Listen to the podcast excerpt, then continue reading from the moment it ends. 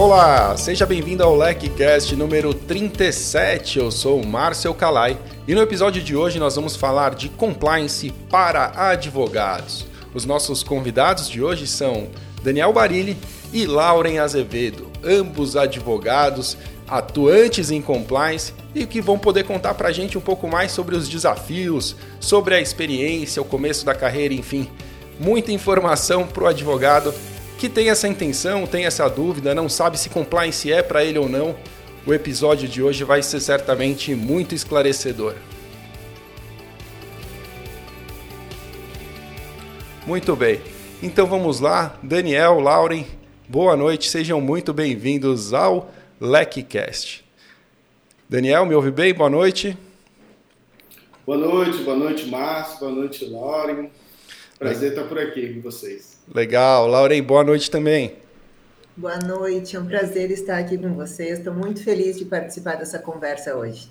Eu estou muito feliz, porque eu tive o prazer de conhecer os dois é, na época que estudaram na LEC e desde então a gente mantém contato e eu fico muito feliz mesmo que a gente possa trazer é, para o LECcast finalmente pessoas que estiveram. Aliás, eu sou talvez o primeiro aluno da LEC que, que está no LECcast, afinal de contas, essa foi a minha jornada também, mas eu acho muito bacana ter essa oportunidade e que legal que a gente conseguiu marcar para fazer isso hoje. Né? O desafio é grande falar de compliance para advogado. Muitos advogados que vão nos acompanhar certamente vão ter perguntas para formular, e, e, eu quero dizer a você que está nos ouvindo aqui ao vivo, que está acompanhando, que é, prepare essas perguntas aí no chat. Eu vou tentar colocar na tela aqui ao longo da nossa conversa para que a gente possa também tirar as suas dúvidas. É, antes da gente começar propriamente no tema, eu queria que vocês contassem um pouquinho do histórico de vocês para que todos conhecessem um pouco mais. É, sobre o background mesmo, o que vocês fazem, quem são vocês. Lauren, você quer começar? Contar um pouquinho da sua história aí, é, profissional, o que você faz hoje em dia também. Tudo bem, pessoal. Eu sou advogada trabalhista, minha especialização desde que eu saí da faculdade, faz alguns anos, na verdade, já faz mais de 15 anos que eu atuo como advogada. E eu sempre trabalhei muito pró-empregada, eu era advogada trabalhista para empregado. Então, quando houve a reforma lá em 2017, ela aconteceria no final do ano, em novembro, e eu trabalhava muito para sindicato, eu comecei a sentir uma necessidade de modificar o meu atendimento, e ali começaram a surgir novas ideias. Então, eu comecei a perceber que eu tinha um conhecimento tão grande dentro de todos os problemas dentro da empresa, que se eu trabalhasse para as empresas, eu podia evitar que eles acontecessem. E aí foi mudando a minha forma de atuação. E ali eu comecei, dentro da empresa, perceber que era necessário eu criar controles internos, eu tinha que criar treinamento, até que surgiu, eh, eh, comecei a perceber o que era o compliance, né? Porque aqui no Brasil ele surgiu muito ligado ao direito eh, penal, à questão da anticorrupção, mas na verdade ele é muito mais do que isso.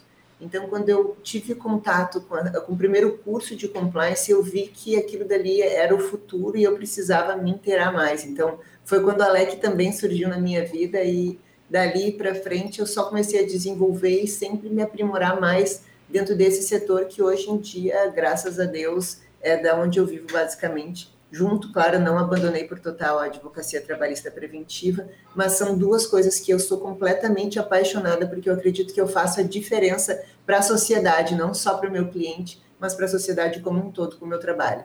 Eu não tenho a menor dúvida, né? Compliance é muito gratificante nesse aspecto, principalmente quando você começa a ver as transformações acontecerem na prática. Daniel, sua história aí para a gente é, se situar, para a audiência te conhecer, né? quem ainda não conhece o Daniel? Pois bem, eu, eu sou advogado também, sou advogado na área empresarial. É, boa parte da minha advocacia hoje é na área consultiva também, né? E e, e, também eu sou professor, trabalho na, na área acadêmica, né, tenho uma formação acadêmica, que, que na verdade eu comecei por aí. Né? Eu é, me formei em Direito, aí fiz mestrado, fiz doutorado, depois fiz o pós-doutorado, e eu, eu, eu fui sempre nessa área acadêmica. Né? Mas, paralelamente a isso, eu prestei um concurso público né, e é, durante 10 anos exerci a função de advogado público. E, e depois desse período eu comecei a, a repensar, buscar realmente uma mudança de carreira, arejar alguns ares. E foi quando eu conheci o compliance, justamente, em especial por pesquisa. Foi até uma coisa interessante que eu pesquisei compliance para querer conhecer e achei o blog da LEC. E aí comecei a ler, falei, gente, isso aqui tem muita informação boa. Né? E aí eu comecei a me interessar e, e ainda não tinha pedido exoneração. Comecei a estudar mais aprofundadamente o tema do compliance e, e eu vi que realmente esse era um caminho que eu gostaria de trilhar. Comecei a, a fiz a primeira migração, né, que foi para pedir exoneração para poder advogar e depois logo em seguida implementei o compliance na minha vida e hoje eu busco implementar o compliance na vida das empresas. É verdade, é verdade. É, eu, eu, a gente está falando de primeiro contato com compliance, né? Basicamente é isso que a gente está contando um pouquinho aqui. Eu já contei a minha história algumas vezes, inclusive durante a Compliance Week, que neste momento está no ar em complianceweek.com.br. Eu conto novamente o dia em que eu passei vergonha em reunião, foi duro, mas a verdade é tem que ser dita, né? Eu realmente eu fui questionado por um cliente, eu não tinha a menor ideia do que era compliance. Ele falou: "Márcio, você tá tranquilo, né? Você sabe exatamente que, que o que é compliance e que a nossa empresa ela tá sujeita ao FCPA. Tinha uma um escritório nos Estados Unidos, enfim, a empresa ela era sujeita a FCPA e eu realmente na hora passei muita vergonha, fiz cara de paisagem, alguma pergunta retórica, mudei de assunto e depois fiz a mesma coisa que o Daniel. Eu fiz uma pesquisa, pesquisa no Google e encontrei a LEC sendo fundada, ainda na época era, era o lançamento da revista LEC lá em 2012 e fui aluno de uma das primeiras turmas também. Na época eu advogava e a minha missão ali, meu pensamento era buscar um caminho consultivo. Né? Eu sempre fui apaixonado por processo civil, fiz especialização, mestrado em processo e, na verdade, me frustrei um pouco com a prática. Né? Num dado momento, eu comecei a ficar muito cansado com, com esses processos intermináveis. Né? Claro que tem muitas vitórias, é claro que tem é, é, maravilhoso o processo civil, né? é algo muito bacana de se estudar também, mas realmente é, eu vivi um momento que não queria mais estar 100% dependente do contencioso e esses caminhos consultivos abriram meus olhos. Né? Eu não sei se você que está nos ouvindo agora nesse momento tem uma história parecida. Se você está aqui ao vivo com a gente, deixe uma mensagem no chat para nos contar qual é a experiência que você tem profissionalmente com essa área de atuação, se você atua em compliance. Legal a gente saber com quem a gente está conversando. Mas muito bem, esses são os nossos primeiros contatos com compliance. E aí vem uma decisão, né? A decisão de, não, realmente eu tive o primeiro contato, eu fiz o curso e é isso que eu quero para minha vida. Eu quero colocar o compliance entre os serviços do meu escritório, eu quero me dedicar ao compliance. Então agora eu queria perguntar ao Daniel para a gente começar. Daniel, é, como foi para você? Você contou, quer dizer, um pouco da sua história, como foi a transição, a exoneração, a decisão de atuar, e aí você já partiu diretamente para compliance? Como foi o começo dessa carreira em compliance? É, eu, na verdade, foi um processo concomitante. Né? Eu comecei na advocacia e, e logo em seguida já comecei a fazer o curso, né? o curso na LEC. E, e eu acabei descobrindo é, o compliance é, pelo viés consultivo que o advogado tem. Né? Então, a ideia de. É, sempre a ideia no começo, bem de forma embrionária, eu imaginava que o compliance era um consultivo só das empresas. Né? Só isso. E, e, aí foi quando eu busquei me aprimorar, entender um pouco mais e ver que a dimensão do compliance é muito mais além, né? O compliance ele, ele, ele tem uma dimensão holística em toda a visão da que se tem da empresa. É, envolve o, o, o, desenvolvimento de outras habilidades que muitas das vezes na advocacia ou na faculdade de direito a gente não conhece. E, portanto, isso é, é um, é um imã né, que acaba trazendo com que a gente queira conhecer mais, entender esse universo novo, né? E, claro. e aí eu pensei justamente nessa área. Eu falei, não, é isso aqui que eu quero, porque eu, eu consigo enxergar de que é, os limites da profissão do advogado existem e se abrem outras fronteiras que é para justamente a consultoria em compliance e mesmo acompanhamento de empresas nesse caminho. Né? E, portanto, aí foi quando eu consegui unir esses dois elementos, essa visão de background de advogado, até pela formação acadêmica também, que me ajudava a entender algumas outras questões, com essa experiência do, do compliance é, enquanto uma prática, isso me ajudou a, a, ter uma outra visão dos negócios, da empresa, e eu decidi é isso que eu. Legal. É, faz todo sentido, né? O compliance ele abre é, portas né, diferentes para o advogado, seja para o advogado que quer realmente, como o Daniel falou, prestar os serviços em compliance, mas não dá para descartar a possibilidade de uma migração de carreira definitiva. Advogado que realmente é, decide perseguir uma posição de compliance officer, né, ingressar dentro de um departamento de compliance, analista de compliance, enfim, a posição é o que menos importa, mas a verdade é, é perseguir uma carreira corporativa também é uma alternativa importante. Com você, Lauren, como foi essa decisão de, de trabalhar em compliance? Você fez o curso na LEC, eu sei, mas você falou ah, assim, resolveu como colocar isso na sua vida? Então, quando eu tive toda essa mudança dentro da. que eu comecei a trabalhar mais com consultivo, foi quando eu, eu, eu tive esse primeiro contato, parecido com com o Daniel, só que eu fui um pouco diferente, né? O Daniel disse que começou ainda lecionando. Eu, agora, no ano passado, que eu comecei a dar aula, porque eu acho incrível quando a gente começa a falar de compliance, a gente fala de treinamento, a gente quer que todo mundo saiba um pouco mais sobre compliance. E é incrível como a gente não dissemina apenas nas redes digitais, nas redes sociais, enfim, tudo que é lugar. A gente fala sobre compliance como a gente uh, quer expandir a ponto de dar aula, sabe? A gente quer mudar o mundo. Então, é uma coisa assim muito bacana. Então, quando eu tive o um contato dentro da LEC, que eu achei muito, muito interessante poder fazer uma transformação da sociedade, aquilo dali eu disse assim, chamei minha sócia e disse, olha, a gente tem que implementar, vamos colocar um setor no nosso escritório só sobre isso, não só porque isso é o futuro, mas é o presente. Só que a gente foi vendo algumas dificuldades que a gente foi passando, né? Porque nem todo mundo estava apto para isso. Compliance era uma coisa muito nova. Então a gente foi transpondo algumas barreiras, mas aí à medida que a gente foi implementando primeiro, que a gente vai tendo uma dificuldade, mas a gente vai vendo o resultado no final, nossa, aquilo dá um gás, a gente diz, é isso que eu quero para mim. Ah, o meu bar saiu, gente, não sei se vocês sabem, eu sou gaúcho, então é automático. Eu tentei lá, mas quando eu falei, me dei conta, bah, Eu adoro esse bar, é muito legal. É, Lauren, eu acho muito bacana isso que você falou, porque o perfil das pessoas que atuam em compliance, ele, ele é um perfil, ele não existe um perfil, um traço característico. Você fala assim, ah, todo mundo que trabalha em compliance tem um perfil analítico. Não. Ah, pode ter gente com perfil analítico que tem, de repente, muito apreço para a parte de gestão de risco, familiaridade com as matrizes de risco, enfim. Quem tem um perfil mais analítico tem lugar no compliance. Quem tem um perfil mais extrovertido, mais comunicativo, tem lugar no compliance, na parte de treinamentos, né, numa parte de transformação cultural, na comunicação. E, e da mesma forma, é, as ideologias também, não existe uma ideologia única para trabalhar em compliance. Há excelentes profissionais, inclusive professores da LEC, se você falar para ele assim, ah, o compliance é legal porque muda o mundo, ele vai te falar: você é um herói, você não é um profissional de compliance. Compliance tem que mudar o universo dentro de uma empresa. Se você conseguir fazer isso, já está ótimo. Então, tem gente que é bem pé no chão e tem gente que, assim como você e eu, é, vê muito valor na transformação da sociedade, de modo geral. Né? Eu acho que eu tenho essa convicção que quando a gente transforma uma pessoa, a gente transforma um universo inteiro ao redor dessa pessoa.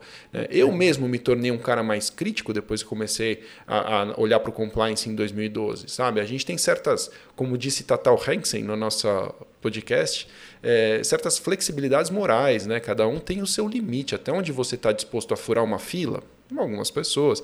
Outras pessoas estão dispostas a usar um material contrabandeado ou outra coisa é, contrafeita. Quer dizer, as pessoas têm esses limites que cada um tem o seu, mas trabalhar com compliance não te faz um ser, virar um ser supremo, muito pelo contrário. O que te faz é talvez um, um, uma pessoa mais crítica, né? olhar com um olhar que talvez você eh, não tivesse antes. E nessa medida eu, eu gosto de pensar também no compliance como um elemento de transformação cultural e isso me traz uma agenda positiva, algo que, que me faz bem. Estou olhando para o chat aqui, enquanto a gente conversava, estou vendo o Renato Paim aqui dizendo que migrou da advocacia para o compliance. Eu não sei se vocês sabem, mas o Renato Paim, ele trabalhou na LEC desde que a LEC surgiu, durante muitos anos. Então, ele foi um advogado que foi obrigado, hein, Paim, a migrar para o compliance de tantas aulas que você assistiu, tantos congressos que você participou. Talvez você seja um dos advogados mais preparados aí para atuar em compliance de tanta LEC que você teve na sua vida. Legal que você está aqui com a gente hoje também.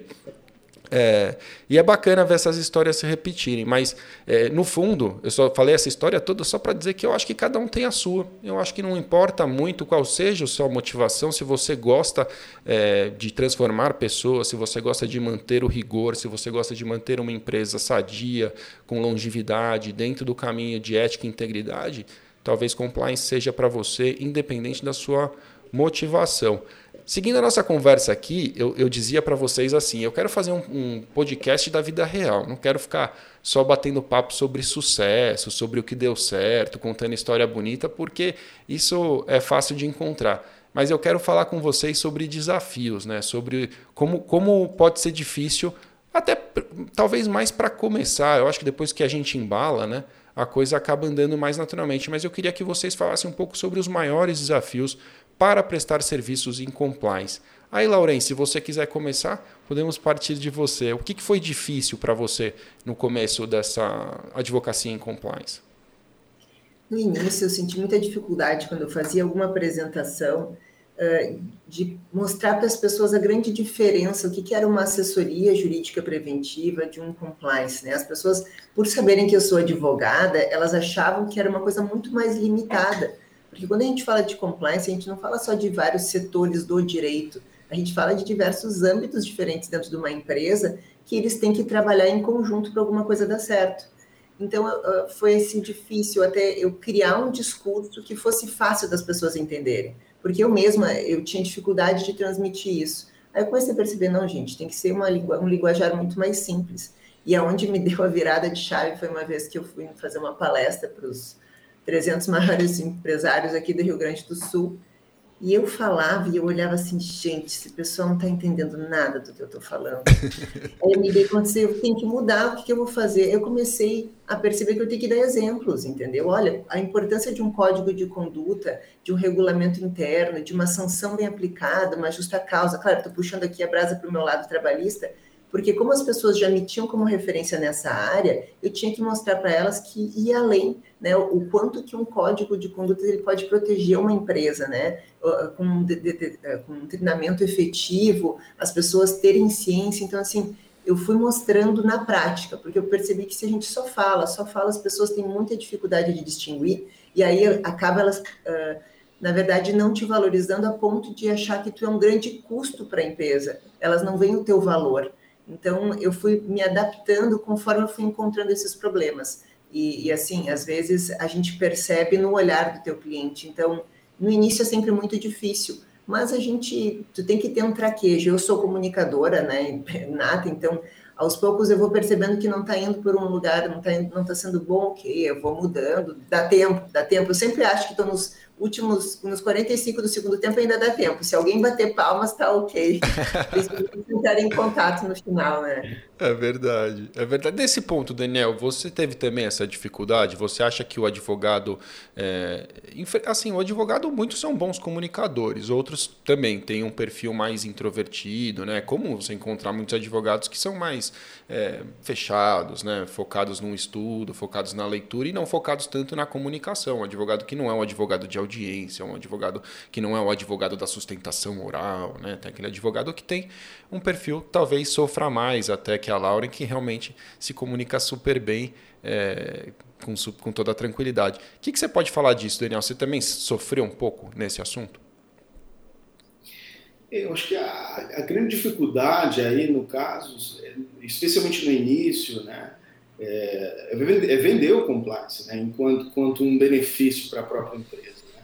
É, eu tenho, a minha realidade hoje, eu moro no interior, né, moro no interior de São Paulo, e a gente sabe que muitas das vezes o empresariado ainda não compreendeu, é, na uma boa parte, né, da maioria, de, de, que o compliance, na verdade, ele é uma forma de é, não só reestruturar a empresa e fazer repensá-la, né, suas práticas, mas é um, um investimento. E, é, e trazer isso para uma realidade local, fora dos grandes centros, é um grande desafio. Né? Agora, isso, obviamente, de que existem estratégias para superar. Né? E a grande estratégia é a comunicação, é o uso das redes sociais e, e não ter vergonha de repetir, né? de repetir-se ao mesmo tempo, de bater sempre a mesma tecla, de dizer a importância do compliance, quanto que ele muda as empresas, quanto que ele, ele permite que a empresa possa conhecer as, os seus pontos cinzentos, as suas dificuldades, entender de que muitas das vezes o profissional que vai acompanhar o programa de compliance ele vai auxiliar no desenvolvimento dos objetivos finais da empresa. Né? Então esse discurso ele, ele, precisa ser repetido, né? para que haja uma, uma conscientização por parte do empresariado dessa necessidade e de que o compliance ocupe seu espaço que ele merece ser ocupado, né? um espaço de valor para as empresas, uh, muito mais do que um setor, né? uma caixinha lá que alguns pensam que deve ser implementado como uma obrigação. Né? Claro. Porque muita gente ainda pensa assim. Mas vocês não é, acham, eu me interrompendo aqui, mas vocês não acham assim, ó, o problema todo que eu vejo de alguns advogados é que às vezes eles leem pouca coisa sobre o compliance e eles saem falando como se realmente fosse apenas um igual a uma assessoria. E acaba isso também trazendo um problema, porque compliance não é que ele virou moda, mas em função lá da Lava Jato ganhou né, uma repercussão muito grande, os cursos, né, e foram diversas áreas, às vezes até se subdividindo, muito embora a gente saiba que o compliance é um todo, e acabou, eu vejo muita gente assim que nem sabe direito o que está falando, às vezes escreve algumas coisas que não tem nada a ver e acaba não sei se essa é uma expressão adequada, mas meio que vulgarizando o que seria um compliance de verdade, né? Claro. Não sei se vocês concordam. Não, eu acho que vocês têm razão, ambos. Na verdade, sobre o ponto do Daniel, né, em relação à dificuldade de vender o compliance, a gente pode tocar nisso até com um pouco mais de profundidade. O advogado tem dificuldade em vender qualquer coisa, né? seja pela é, inabilidade mesmo que falta de preparo na faculdade, a gente não tem essa, a gente sai da faculdade e não sabe nem fazer uma proposta de honorário é, seja pela dificuldade realmente de convencimento da alta administração, dos gestores, dos empresários, empreendedores, de que compliance realmente tem seu valor. Eu concordo absolutamente é, com isso. E a Lauren, sem dúvida, Lauren, acho que você levantou um outro desafio aí, que eu vou ficar meio conflitado para concordar, porque de certa forma, quando eu falo que o advogado não está preparado para falar, vão falar: ah, você está dizendo isso só para vender cursos na LEC. É evidente que sim, eu estou fazendo isso mesmo, não estou brincando, não é isso. Eu, eu, é claro que vai ser um prazer ter você que está nos ouvindo, nos assistindo aqui com a gente na LEC, mas, mas a Lauren levantou um ponto importante que acontece não só com compliance, né? acontece agora, por exemplo, com privacidade e proteção de dados. É, o advogado ele está ali no universo, inserido no universo corporativo, ele muitas vezes é um advogado de societário, um advogado de contratos de outros assuntos, e ele acaba tocando naquilo que é o, a questão do momento.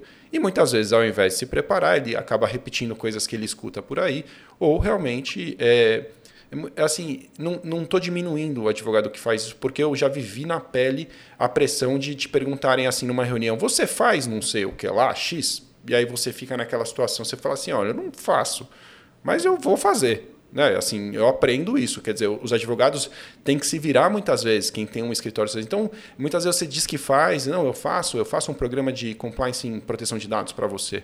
E aí vai estudar depois, vai aprender, vai tentar desenrolar. Mas eu concordo que isso pode ser também um problema, né? pode ser um, um desafio é, relevante na hora de começar a prestar serviços em compliance. Eu acho que tem muitos outros. que mais que a gente poderia levantar aí de outros desafios? Eu vou dar uma olhada no chat também aqui, tem outras perguntas entrando. O Paim está falando, qual a maior dificuldade que você tiver em mostrar valor é, da área de compliance para os seus clientes? Eu acho que está tocando justamente naquele ponto que é, o Daniel levantou, né? na hora de falar com é, um empresário, de demonstrar valor. É, aqui eu sempre vejo muita gente levando para esse lado, né? Não, mostrar a longevidade do negócio, eu vou mostrar a agenda positiva, mas não dá para deixar de lembrar que muitas vezes um alerta sobre os problemas que podem ser enfrentados pela falta do compliance também pode ser um elemento de decisão para muitos gestores, se não é pelo amor, é pela dor. É... O que, que vocês gostariam de acrescentar sobre esse ponto? Daniel, Lauren?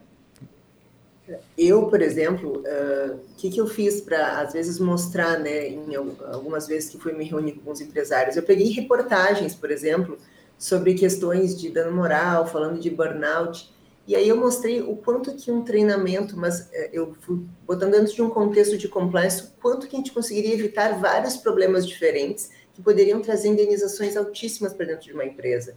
Então, aquilo eu fui começando a trazer um pouco da prática, que eu sei, por exemplo, eh, quando eu fui falar com o pessoal do varejo, quais são os principais problemas que eles têm. porque essa pesquisa é praticamente necessária, né, quando a gente vai visitar um cliente. Então a gente vê os principais problemas. Eu peguei reportagens para ninguém dizer assim, ah, que eu peguei de um processo. Não, são coisas de conhecimento público mesmo, que todo mundo viu. E aí eu comecei a mostrar uh, o quanto que a gente pode evitar isso com a empresa e o quanto é, é comum, recorrente esses problemas acontecerem. Aí, essa foi uma maneira que eu fui conseguindo uh, tirar alguns obstáculos, sabe? Algumas rejeições, porque quando a gente fala com o cliente, tu vai vendo aquilo falando assim, hum, mas enquanto mostra, não, olha aqui, ó, Magazine Luiza foi isso aqui, tanto de indenização que teve que pagar, mas se a gente tivesse um código de conduta, se a gente tivesse treinamento adequado, o assédio moral não aconteceria, então foram maneiras que eu encontrei uh, que foram bem válidas, assim, mas foram pequenas dificuldades que a gente vai enfrentando e a gente vai realmente sentindo a necessidade de adaptar. Perfeito. Daniel, alguma outra sugestão de como vencer essa barreira aí com. Como vender o compliance em termos de valor, né? não em termos de serviço em si? Como convencer que compliance é importante? É, eu penso que duas etapas né, acabam sendo nesse processo de, de apresentação, porque eh, depende do perfil do cliente. Né? Tem, tem clientes que já começam já com uma consciência, já sabe, já, li, já lidaram com isso. Às vezes é um mercado regulado, ele sabe que precisa se ajustar à legislação, mas ainda não encontrou o momento nem o profissional certo. Então, talvez o nível da conversa aqui é um nível mais é, ameno, de conscientização, de reforço até de algumas expectativas que o próprio cliente tem, de trazer os benefícios nessa linha. Né? Mas a gente sabe que nem todo mundo é assim, existem vários tipos de cliente.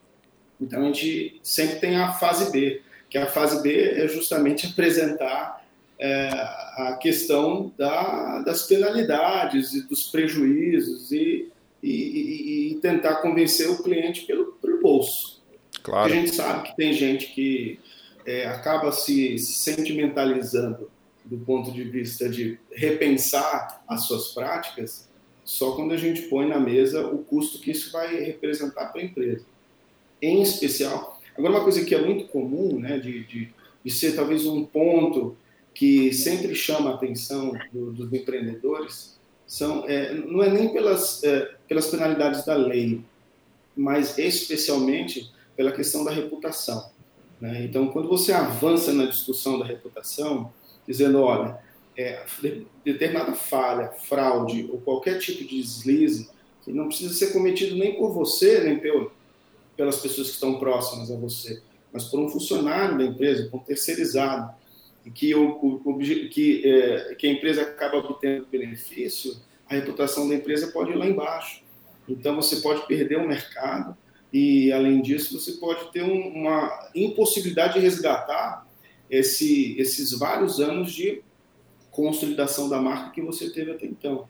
Então é bom repensar essas práticas. Né? Então depende, depende do, do freguês, né? Tem Sim. gente que se sensibiliza melhor de um lado, tem gente que do outro, mas é, a gente não está é, vendendo absolutamente nada fora do que é a realidade. Não, verdade. Eu acho que você tocou em dois, dois pontos muito bons, né? Primeiro que você, realmente, quando você diz assim, é, depende do cliente. Cada cliente vai se mover por um motivo. E, e isso é, é bastante claro, né? Realmente você, por exemplo, né, se você enfrenta é, um, um, essa, esse mesmo desafio do convencimento, falando com um empreendedor, vamos supor, um startup e tal, ali que está crescendo, está começando a pensar em governança, porque as startups muitas vezes explodem e vão para o brejo por falta de governança, né? É, você vender o compliance lá dentro é mais fácil por esse caminho, por exemplo, de associar o compliance à governança, a importância da longevidade. E, uma coisa que eu gosto muito de lembrar é do interesse de uma hora receber o um investimento, por exemplo. Você vai ter uma startup você vai é, ampliar loucamente, vai ficar olhando só para a sua ideia, em vez de olhar para ela como uma empresa. Quando você falar, ah, agora eu preciso de 10 milhões para fazer um, enfim, uma, uma fase de captação de recurso para ampliar seus negócios, fundo que tem investimento estrangeiro não vai botar dinheiro num negócio que não tem compliance. Então, esse é um argumento que já é decisivo e costuma ser é, apadical, como os advogados gostam de escrever, né? aquele que realmente define, porque ele fala: não tenho plano B, eu preciso desse investimento, eu preciso estar disposto. Mesmo se eu quero vender um dia essa empresa no mercado, é, eu preciso ter esse programa de compliance. Então, olhar para esse cliente com o olhar específico das necessidades dele, eu acho que realmente você tocou num ponto importante. Né? Se é uma, um mercado regulado também, você, você mencionou, né? um mercado regulado, aí você também não tem muita opção. Né? A gente vê recentemente aquela nova resolução que obrigou os planos de saúde também a terem programa de compliance. Eu sempre erro o número dela, não sei, eu vou me arriscar, mas acho que é alguma coisa do tipo 443, algo assim, que vem trazer essa obrigação dos planos de saúde para... É, ter um programa de compliance. Não tem plano B. Nesse caso, você, você tem um cliente que está nesse segmento, as pequenas operadoras de saúde, enfim, é muito fácil você levar essa informação. Se você tem clientes, por exemplo, que licitam Dentro da sua própria carteira de clientes, muitas vezes você tem já clientes potenciais em compliance, você nem parou para pensar. Esses clientes que licitam, se eles estão em alguma cidade ou, enfim, em alguma localidade que já tem essa obrigação de ter um programa de compliance para contratar com a administração pública, como, por exemplo, acontece no Rio de Janeiro, no Distrito Federal, que puxaram a fila nessa, nessa legislação, né, nessa tendência legislativa, é, você tem um argumento muito bom. Eu chego a dizer que o diário oficial é uma fonte de bons clientes nesse caso, porque se você souber quem são as empresas que estão ganhando os contratos, e são, isso está publicado por lá, é, acima do determinado valor que a legislação impõe essa obrigação de ter um programa de compliance para contratar. Todo mundo vai comprar o diário oficial, aí vai sair correndo atrás para conseguir encontrar. Agora nem tem mais impresso, né? é digital, mas a verdade é que é, tem uma fonte inesgotável de potenciais clientes aí que precisam de um programa de compliance. Né? Depois de ganhar, ele vai ter que ter o programa de compliance para poder contratar. Então, existem caminhos né, realmente para vencer esse desafio do, da demonstração da importância. Daniel, eu te cortei, você ia falar. É. Não, eu só queria fazer um complemento que existe também a, a especialmente para aqueles clientes que têm uma, uma visão um pouco mais além do alcance, que são clientes mais visionários, que entendem o movimento e como funcionam os negócios, de que há um estrangulamento do mercado, especialmente de grandes mercados, para aquelas empresas que adotam mecanismos de, de controle interno de compliance efetivos. Né? Porque isso acontece em cadeia. Porque tantas multinacionais que já vinham se organizando há algum tempo, é, isso vai operando em cascata, porque há uma negociação com grandes empresas, grandes empresas negociam com empresas médias e menores, e essa base começa a dela ser exigida a, a, o enquadramento, né? A, de ter mecanismos mínimos de, de conformidade. Então, é, chegará um momento de que o mercado vai começar a exigir isso. Então, quem se adequa antes, quer dizer, já exige, né? Vai exigir mais. Quem se adequa antes é, ganha uma fatia maior do mercado. É verdade, é verdade. Inclusive dos próprios escritórios, né? Isso é outro assunto até. Inclusive, eu estou vendo muita gente mandando mensagem aqui dizendo que tem intenção de migrar para compliance. O Matheus aqui que está nos assistindo está dizendo: estou me especializando para atuar como advogado em compliance. Que legal, Matheus. É, é, um, é um universo maravilhoso. Eu, eu queria lembrar vocês que você pode participar da Compliance Week gratuitamente. Eu deixei o link aqui no, no chat, complianceweek.com.br, e é um treinamento gratuito da LEC, muito bacana. Tem duas aulas que já estão no ar. É, mas eu, o que eu ia dizer, na verdade, é que nós tocamos muito nesse ponto também é, justamente para tirar dúvidas das pessoas no, no, na aula 3, que é a aula que vai ao ar na sexta-feira. Na sexta-feira nós teremos a nossa aula 3, duas aulas já estão disponíveis e nós falamos muito sobre, sobre esse desafio inicial aí do, do advogado, né? Como começar, quais são os principais, como superar esses desafios iniciais. Então, tem muita coisa para vencer, mas a verdade é que depois que você ultrapassa essas barreiras iniciais, a coisa anda e anda bem. Pessoal que está nos assistindo, quiser deixar perguntas também, fiquem à vontade. Mais uma vez, o Paim está aqui com a gente fazendo uma pergunta interessante. Qual o diferencial do advogado que atua no compliance precisa ter para concorrer em pé de igualdade com uma grande consultoria? Pergunta difícil, eu não sei se vocês têm algo para dizer sobre isso. Se não, é, eu mesmo também quero dizer algumas coisinhas para o pai, mas diga lá. Daniel e Lauren, vamos lá. Eu, eu, eu acredito que uh, o mercado da advocacia ainda é um mercado de confiança. Né?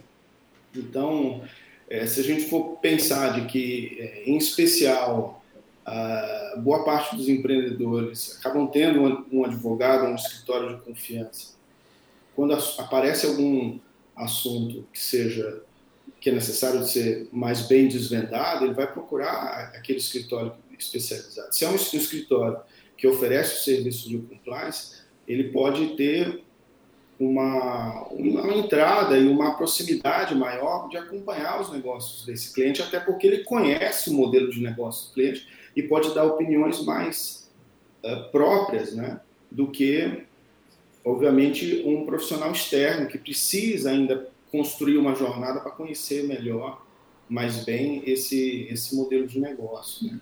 É, e, e, a grande questão é a capilarização também do, do mercado. Né? A gente sabe que grandes consultorias também têm grandes preços. Né? E, portanto, é possível de que, muitas das vezes, os profissionais de compliance possam atender localmente, sem a necessidade dessas empresas buscarem grandes consultorias fora da localidade em que estão situadas. Né? Então, claro. isso é uma, uma grande vantagem. Faz todo sentido. E você, Lauren, o que, que você pensa sobre esse assunto? Eu concordo até com o Barilha. Eu ia falar uma coisa até muito parecida, porque realmente, assim, ah, quando eu comecei, ah, a gente, quando a gente falava em compliance, normalmente as pessoas associa, associavam a alto custo e diziam que normalmente isso era pra, apenas para grandes multinacionais, né? E quando o, cenário foi mudando no Brasil, para quem quisesse licitar, para quem quisesse abrir, né, é, entrar no mercado, a necessidade de se ter um compliance, as empresas elas não tinham condições de pagar sempre para grandes consultorias. Então, com certeza, quando a gente começa a trabalhar, uh, às vezes para pequeno e médio, a gente normalmente entra para pequeno e médio, ninguém consegue direto com uma grande empresa, uma multinacional, uh, a gente vai mostrando o nosso valor, porque porque a gente vai se dedicando de tal maneira, e eu acho que o grande diferencial que a gente acaba tendo é que a, a, as indicações, né? Quando tu faz muito bem alguma coisa, tu acaba virando referência. E ela, tu vai ganhando uma proporção ao longo do tempo. Então, uh, eu acho que a grande... A gente conheceu o nosso nicho muito bem, né? Tu conheceu as pessoas que tu atende, isso vai te trazendo uma referência, inclusive para quem já é teu próprio cliente, né? Eu mesma tinha vários clientes que eram pequenos prestadores de serviço, começaram a licitar uh, com, com uh, governo aqui estadual e agora com municípios também, né? Tem Balneário, Camboriú, lá em Santa Catarina, e aí eles precisaram implementar. Poxa, mas eu não tenho verba para pagar tudo isso. Então, foram, foi, foram chances que a gente tem de demonstrar o nosso valor e de a gente entrar no mercado e ir ganhando, fazendo o nosso nome, reforçando o nosso nome no mercado. É, o, o, advogado ele tem uma dificuldade em marketing de modo geral. Nós fala, também conversava sobre isso antes da gente começar. Acho que a gente pode tocar um pouquinho nesse ponto também, porque é, é, é o, é, é a dor de muita gente. Muitos advogados falam, pô, eu, por mais que eu estude, como é que eu vendo, né? Se, eu, se a ordem põe tantas limitações aí na nossa, na nossa vida. Eu acho que a gente pode tocar nesse ponto, mas só para fechar esse assunto que o pai levantou é, realmente sobre pé de igualdade com uma grande consultoria, o que eu diria é o seguinte: não se coloque em pé de igualdade com uma consult grande consultoria. Você não quer concorrer com a Big Four. Não é isso que o advogado que trabalha num escritório super especializado pequeno precisa alcançar. Muito pelo contrário, eu acho que vocês tocaram em pontos super importantes. Né? Quando você tem a proximidade com o cliente, quando você tem uma especialização, quando você atua para um determinado nicho.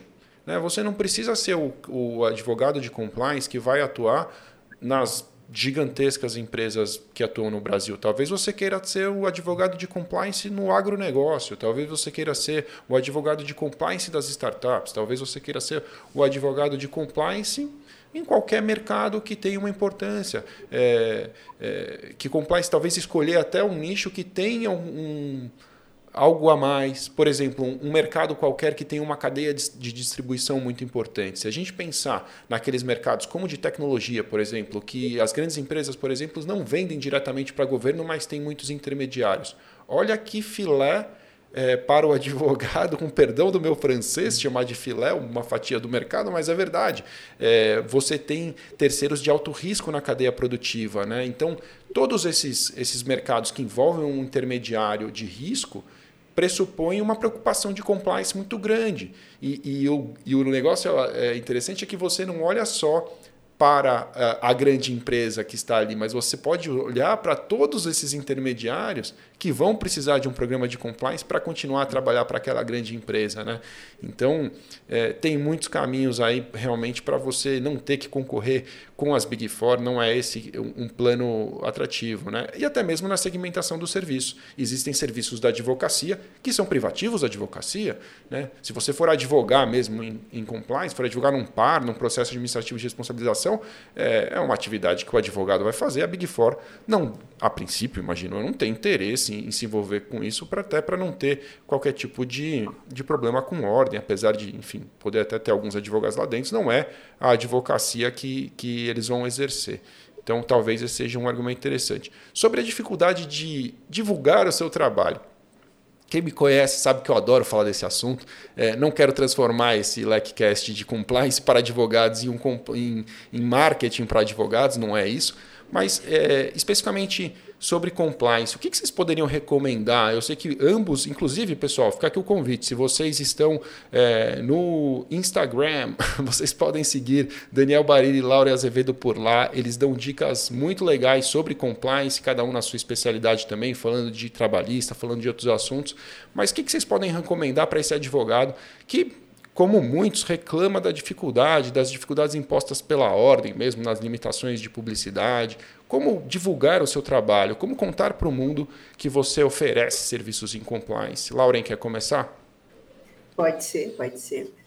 O que, que acontece? A ordem nos põe uma barreira no sentido de que a gente não pode vender os nossos serviços. Então, a gente tem que fazer isso de uma maneira diferente. Qual? Prestando informações, dizendo o que, que é cada coisa passando conhecimento até para educar o nosso público também, né? Às vezes eles nem sabem que a gente que eles têm, um, vão, têm uma bomba relógio dentro da sua empresa que pode estourar a qualquer momento, e às vezes a gente passando informação, a gente já mostra eles, poxa, eu precisava justamente daquilo e eu já vi alguém falar sobre isso. Então, quando a gente começa a, a fazer, a ter um, a fazer posts, a escrever artigos, seja o que for, inclusive lives falando sobre algum tema, mas explicando e não vendendo o serviço diretamente, isso é permitido. A OAB ela não vai ir contra a gente, porque a gente não está vendendo o serviço. Eu não vou chegar no final de uma live, no, no final de um artigo e dizer qualquer dúvida, entre em contato comigo, ou segue meu telefone. Vou dizer assim, Qualquer dúvida, procure seu advogado. Eu nem preciso falar isso, porque vai ficar implícito que se eu estou passando esse conhecimento é porque eu tenho condições de uh, propor, de resolver esse problema do, do, do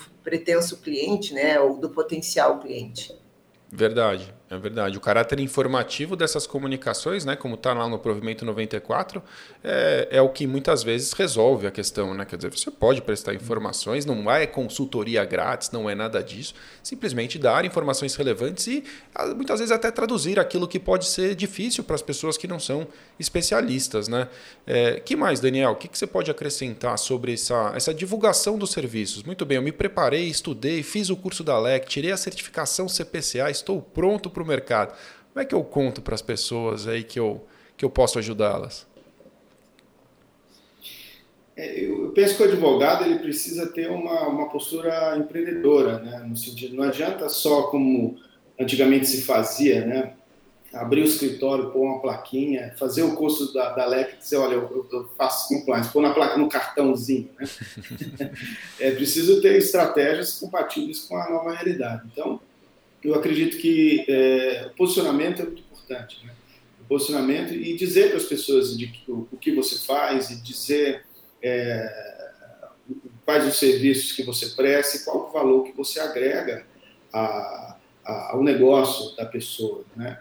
E existem meios para isso. Né? A internet é uma grande ferramenta. Né? Ela, ela é um instrumento de divulgação das informações. Seguindo, inclusive, o, o, o que a Laura disse, né, na linha do marketing de conteúdo. Né? Conhecer, o advogado tem que conhecer o marketing de conteúdo, entender de que as limitações que a, a ordem dos advogados traz não são proibições, são limitações, são restrições, mas de que fora dessas restrições, fora dessas restrições, existe um espaço é, grande de, de, de, de permissibilidade para que o advogado possa dizer o que faz. Né? Claro. E, e, e, se, e se valer, da, em especial, da, especialmente em tempos que vivemos, né, dos mecanismos da internet. Então, utilizar bastante lives, é, é, fazer parcerias com outros escritórios de advocacia que de repente não, não prestam serviços é, de compliance, é, entrar num networking que, em que as pessoas discutam sobre esse assunto vai propiciar de que ele possa oferecer, de repente, os seus serviços também em regime de parceria, ou seja, é, ter posicionamento. Né? E aí vale a pena o estudo, não dá para imaginar que hoje, mesmo numa advocacia clássica, fazer direito é só estudar o direito, né? é preciso ter essas habilidades, que alguns chamam de soft skills, né? essas habilidades extras, que o Márcio é um grande líder nesse, nesse segmento de marketing, portanto, é pôr na prática, né? claro. não é só aprender, é pôr na prática. É, eu hoje, para falar a verdade, me considero um profissional de marketing. Eu, eu, me formei no direito, mas fiz um MBA em marketing também, estudo marketing em pequenos cursos todos os dias, porque hoje minha função na LEC é essa, é isso que eu faço, é, eu me considero um comunicador. E eu acho que, que você colocou bem, o advogado ele precisa ter essa humildade de, de entender que não é algo que vem na faculdade. O pacote da faculdade, infelizmente, eu gostaria muito que incluísse, mas não inclui marketing. Assim como não inclui compliance, agora começou em algumas faculdades a ter compliance como optativa, fico muito feliz que isso seja assim.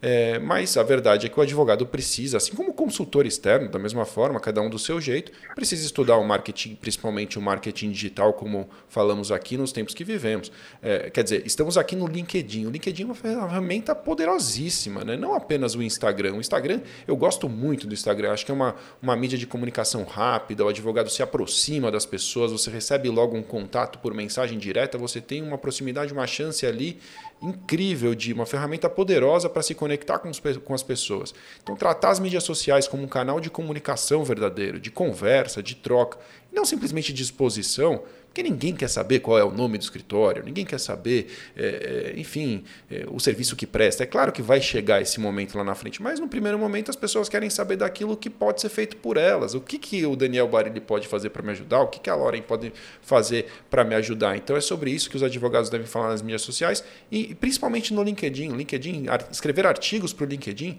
é poderosíssimo. Fazer lives como essa e ter a oportunidade de conversar sobre os serviços que são prestados, mas sempre com foco na dor do cliente, em como você pode ajudá-lo, pode ser muito importante é, para isso dar certo. E eu, eu faço questão de falar sobre isso hoje porque eu gostaria de ter escutado isso como advogado mais cedo. Então é por isso que eu quero ajudar os advogados muitas vezes a performar melhor, porque do contrário você vê excelentes profissionais bem preparados, muitas vezes que estudaram, estão prontos para o serviço, mas que não conseguem performar por falta de exposição, por falta de um trabalho de posicionamento e no final do dia é, há quem acabe desistindo e, e, eu me frustro junto, porque eu fico pensando é um desperdício, uma pessoa que poderia ter uma performance gigante e não tem, por falta de um esforço nessa divulgação. Eu estou vendo algumas perguntas entrando por aqui. E eu acho que a gente pode responder mais algumas. É, o William tá. Aliás, antes do William, a Vanessa tem uma pergunta que concordaram com a dúvida dela, eu vou pôr na tela aqui. É, estou me apaixonando por compliance à medida que tenho acesso ao conhecimento. Qual oportunidade na área?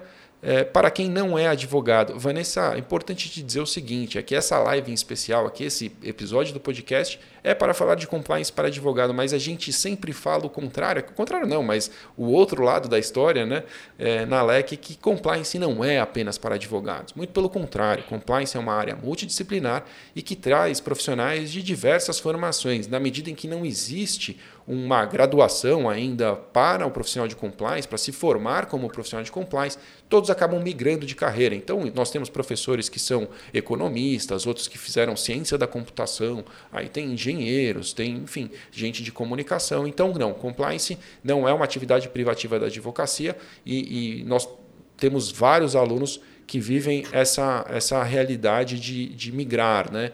Então, se, inclusive, mais uma vez, com perdão da repetição para quem está conosco desde o começo, a Compliance Week é um treinamento online e gratuito que está em andamento. Você pode acessar, eu deixei o link no chat, complianceweek.com.br tem muita informação bacana, duas aulas já estão no ar e tanto você quanto a Aline, que está aqui concordando, que tem com a mesma dúvida da Vanessa, Aline, você também pode acessar a Compliance Week e saber mais sobre eh, compliance. Como vocês enxergam uh, uma parceria de advogados e um profissional de tecnologia uh, atuando em compliance? É a pergunta que também entrou aqui da Suzalid. É isso? Suzalid. T... Nossa, que nome diferente. Suzalid. É... O que, que vocês podem dizer sobre isso? A gente vive um momento, né, que eu acho que vale destacar é, que é essa conexão desses assuntos em função da Lei Geral de Proteção de Dados. Né? É, os profissionais de tecnologia têm uma importância tremenda nessa, nesse desafio de adequação LGPD e, e essas parcerias têm crescido bastante. Na experiência de vocês, o que, que vocês poderiam acrescentar em relação? Vocês têm parceiros de tecnologia? Vocês atuam em compliance em proteção de dados também? Eu tenho, Márcio, eu tenho, tenho um parceiro que, na verdade, começou antes, inclusive é, aqui nós atendemos é, várias empresas de tecnologia, então a discussão, essa proximidade começou antes, e uma, uma questão societária, e, e, depois com a, com a vigência da LGPD, é, a gente decidiu fazer um, uma parceria para poder ofertar os serviços de compliance é, digital, né? na verdade, e promover a adequação LGPD. Então, e, e tem funcionado, né? obviamente nós estamos numa fase embrionária, mas é, é, é, é, o que eu sempre costumo dizer, né? nesse campo, da, especialmente da adequação LGPD, é, não é uma atividade só para advogados, não é uma atividade só para os profissionais de TI, né? é, uma, é uma junção dessas duas áreas. Portanto, fazer parcerias é muito importante para que o programa seja completo, que não fique exposto e parcialmente construído. Né? Então, vale sim, é importante. Sem dúvida. Lauren, tem alguma experiência nesse, nesse sentido também? Tenho. Eu, eu diretamente não faço essa parte de, principalmente ligada à LGPD, eu tenho parceiros que fazem isso conosco aqui no escritório. Mas uh, desde o início, quando a gente começou a trabalhar, quando a gente principalmente uh, pegou a primeira multinacional, a gente sentiu a necessidade de fazer um, uma due diligence, né, que fosse um pouco mais ampla. Então a gente é, foi ali que a gente começou a ter primeiro contato com o pessoal que foi desenvolvendo, inclusive software, né, alguma coisa mais específica para isso. E na verdade, quando a gente fala de compliance, não existe carreira praticamente que não vá agregar dentro de um programa de compliance, porque a gente fala desde um contador, a gente fala absolutamente praticamente todas as áreas, as pessoas têm alguma habilidade, alguma coisa específica que vá acrescentar. Quando a gente fala, então, de, é, de sistema de informação, de tecnologia da informação, é o futuro e o presente, né? A gente já está atrasado, quem ainda não começou a fazer isso já está até atrasado. Então, precisa ter sempre alguém do teu lado que vai te ajudar a desenvolver. E esses profissionais são essenciais, eu vejo eles como essenciais nos dias de hoje. É verdade, sem dúvida. Eu, eu como assisto pela LEC, né, um movimento importante do mercado nesses assuntos, a LEC lançou também um curso específico de compliance em proteção de dados, porque é a demanda dos nossos alunos, quer dizer, se tornou um assunto muito importante. E eu vejo realmente a conexão das empresas que fazem a parte de tecnologia dos profissionais que fazem a parte de tecnologia com advogados e com profissionais de compliance é, traz uma sinergia muito grande. Até linkando com o que nós falávamos há um pouco aqui, essa, esse trabalho de divulgação que o advogado pode fazer nas mídias sociais acaba proporcionando conexões de parcerias importantes como essa. Né? Muitas vezes o, um, uma pessoa de tecnologia tem um cliente, mas não sabe fazer a parte jurídica. E o advogado da mesma forma, às vezes ele tem o um cliente, mas ele precisa encontrar esse profissional é, de tecnologia que faça é, o restante. Então essas conexões têm muito valor. Seguindo a tradição do LECCast, a gente sempre termina o episódio com uma recomendação. É, aí eu queria perguntar a vocês, Lauren, uma recomendação é, que você possa deixar, às vezes é um livro, uma série, um filme, aquilo que você vê valor para o advogado que, que quer saber mais de compliance ou que quer atuar em compliance, o que você gostaria de recomendar? Nossa, eu quando, depois que a gente faz o curso, a gente começa a ver compliance praticamente tudo que a gente assiste, tudo que a gente lê, né? É a coisa mais engraçada. Mas eu, eu acho que assim, a gente tem, vocês têm que começar sempre por um curso que ele seja o mais amplo possível, né? Ele trate tanto do histórico, ele fale muito do anticorrupção, porque uh, vocês podem ter opção de trabalhar tanto de uma maneira mais generalizada, quanto depois se especializar, ou mesmo fazer só treinamentos, ou daqui a pouco fazer só auditoria, porque vocês têm que conhecer o todo para depois irem se especializando ou não, mas vocês têm que ter essa opção. Eu fiz isso Uh, e eu acho que, muito embora eu atue muito mais direcionada para a parte trabalhista, de treinamentos, do que eu gosto mesmo de fazer, é, eu não deixo nunca de me aprimorar. Então, eu entendo um pouco de LGPD, muito embora eu não faça isso. Então, é, quando eu fiz o meu primeiro curso, que foi o da LEC, ele me abriu bastante os horizontes. Então, eu recomendo para vocês, façam o curso. Recomendo da LEC, o Barilli foi meu colega de turma dentro da LEC, também a gente se conheceu já faz alguns anos e a gente uh, criou uma rede de contatos muito bacana, que todo mundo uh, indica quando alguém precisa de um profissional. Então, assim, uh, se vocês entrarem dentro de um curso que seja que te permita ter esse networking, não pensa duas vezes. A minha grande dica é essa: faz um curso se vocês ainda não são da área, não tiveram nenhum contato, faz um curso um pouco mais amplo e depois vai se especializando se vocês quiserem. É uma grande oportunidade. Todo mundo precisa, a gente precisa de recomendação e a gente precisa de parceiros também. Não foi combinado, hein, pessoal? Isso é importante deixar claro. A Lauren fez a recomendação voluntária. Lauren, é, quem quiser te encontrar, te encontra onde? Aqui no LinkedIn, no Instagram, correto? Me encontra aqui também no LinkedIn. Me encontra no Instagram, é Lauren Azevedo. No Instagram, desculpa, é a Lauren S. Azevedo. Perfeito. É, eu compartilho bastante material, vou ficar muito honrada. Se vocês tiverem alguma dúvida, podem sempre entrar em contato. Preciso sempre de parceiros. No que eu puder ajudar, eu estou à disposição. Show. Foi uma honra, viu? Eu já quero agradecer a oportunidade de estar aqui hoje com duas personalidades de que eu sou muito fã e obrigada a todos por estarem aqui acompanhando a gente. Uma honra para a gente, Lauren. Foi muito legal. Daniel, é, sua recomendação e também onde as pessoas podem te encontrar. Bom, eu não vou falar da LEC, porque além de ser suspeito, a, a Laura falou primeiro. Então, mas eu faria duas recomendações, que eu, especialmente para quem está começando e eu falo sempre isso, que é, é existe, existem os, os, documentos que foram produzidos pra, pela CGU que são muito interessantes. Estão lá no site, são manuais bem simples, de fácil entendimento, de fácil leitura, que abrangem várias áreas, tanto compliance na área pública, a estruturação de programas de, é, de compliance para empresas, para é, pequenos negócios, etc. Então, lá existe um material bem fácil. Só procurar no Google CGU, manuais, compliance, com certeza vão achar lá.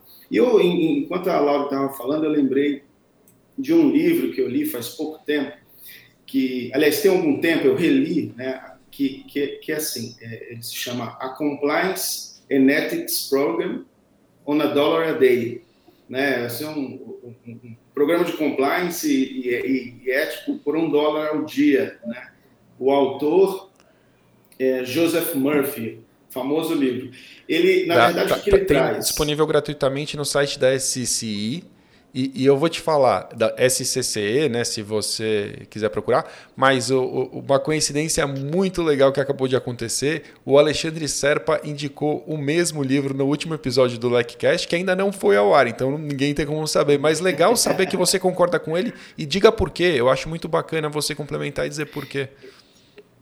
É, ele é um, é um, livro que traz estratégias interessantes para se implementar um programa de compliance, como o livro diz, a um dólar ao dia. Então, nada de mega setores, de grandes, é, de grandes estruturas. Né? São dicas simples para o profissional que implementa o programa de compliance para poder fazer um mecanismo de ser um compliance, pelo menos ao início, mais, é, menos custoso, mais barato.